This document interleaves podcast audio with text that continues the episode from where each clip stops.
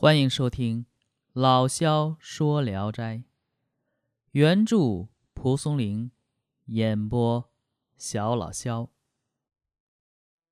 今天啊，因为接下来的两篇都比较短，所以合成一篇发布。那么第一篇呢，它的名字叫《产龙》。话说康熙二十一年，本县行村李家的媳妇，她丈夫死了。这个时候呢，怀着一父子，马上就要生了，肚子呢一会儿胀得像瓮，一会儿呢细的可以一把握住。临产时，一天一夜都没生下来。这个时候接生的人一看，看见一个龙头，露了露头就缩了回去。家人非常恐惧，不敢近前。有一位王老太太呢，这时候点上香，迈着做法的雨步，一边按产妇的肚子，一边念咒。不多时呢，包衣落下来了，却再也没看见龙，只有几片鳞，像杯子口那么大。接着呢，生下一个女孩，肌肤像水晶一样晶莹透明，连五脏六腑。都看得清清楚楚。好，然后这个第一篇就完了啊。呃，可以见啊，非常短。我要直接拿它来发布成一个单篇呢，有点太糊弄人了。嗯，接下来一篇呃比这个要长一些，所以合成一个。这一篇呢，虽然作品所记有时间、地点、人物，但以现代的医学知识来看，可能只是难产，而且。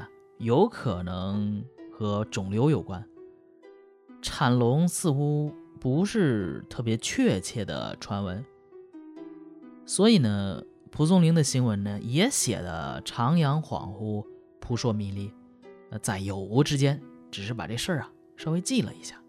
然后接下来的话，第二篇名字叫《宝柱》，这个柱呢不是我们常说的那个柱子的柱啊，是住处的住。呃，平西王吴三桂没反叛时呢，他的军中有能够独自捉住一只老虎的，俸禄官位给予优待，并且呢，授予打虎将的称号。就在这一群打虎将中呢，有一个人名叫宝柱，他像猿猴一样矫健敏捷，王府中兴建高楼。刚架起大梁和木檩，宝柱沿着楼角向上攀登，顷刻便到了楼顶。只见他站在屋脊的檩木上，快步行走了三四个来回，之后纵身跳下，笔直地站在地上。平西王有个爱姬善弹琵琶，他使用的琵琶用暖玉做弦枕，抱在怀里，满屋温暖。爱姬珍藏着琵琶，没有平西王的手谕，就不给人看。一天晚上，正在宴饮集会，客人请求观赏琵琶的妙处，是知平西王犯懒，呃，答应说明天再看。当时宝柱站在身旁说：“不用王爷的命令，我能把琵琶拿来。”平西王让人迅速告知王府里里外外，加以戒备。然后让宝柱出发。宝柱越过十几道院墙，才抵达吴三桂爱姬所在的院落。只见屋里灯火通明，屋门紧锁，无法进去。走廊有一只鹦鹉在架上栖息。宝柱眼睛一转，便学猫叫，接着再学鹦鹉叫，大呼：“猫来了，猫来了！”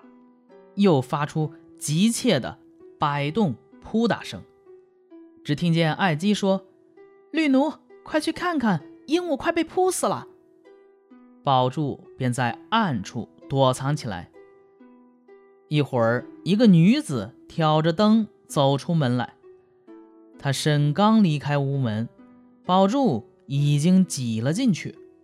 他看见爱姬守着放在鸡案上的琵琶。便径自拿上琵琶，快步走出。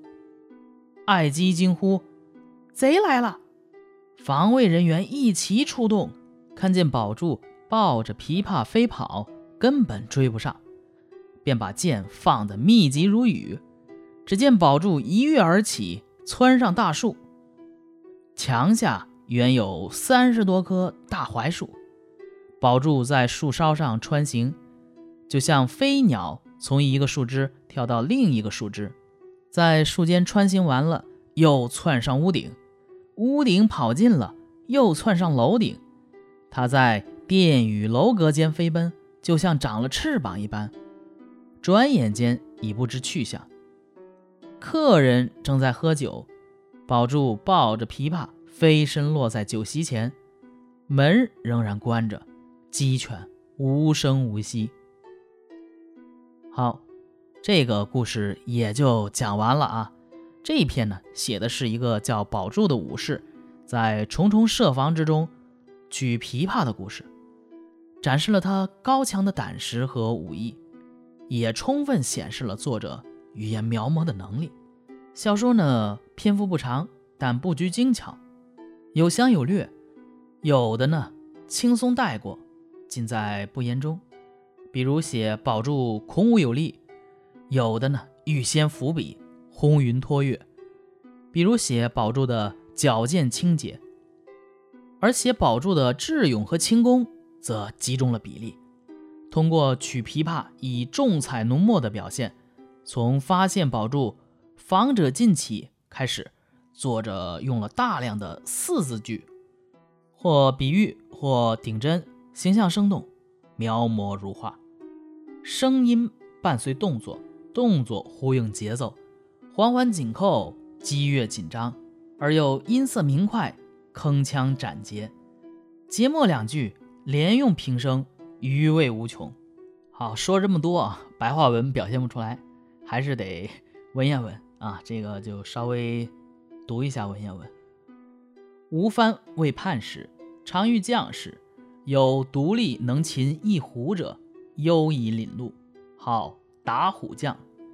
将中一人名宝柱，剑节如挠，底中见高楼，梁木出架，柱沿楼角而登，顷刻之巅，立即领上急去而行，凡三四反，已乃永身而下，直立挺然。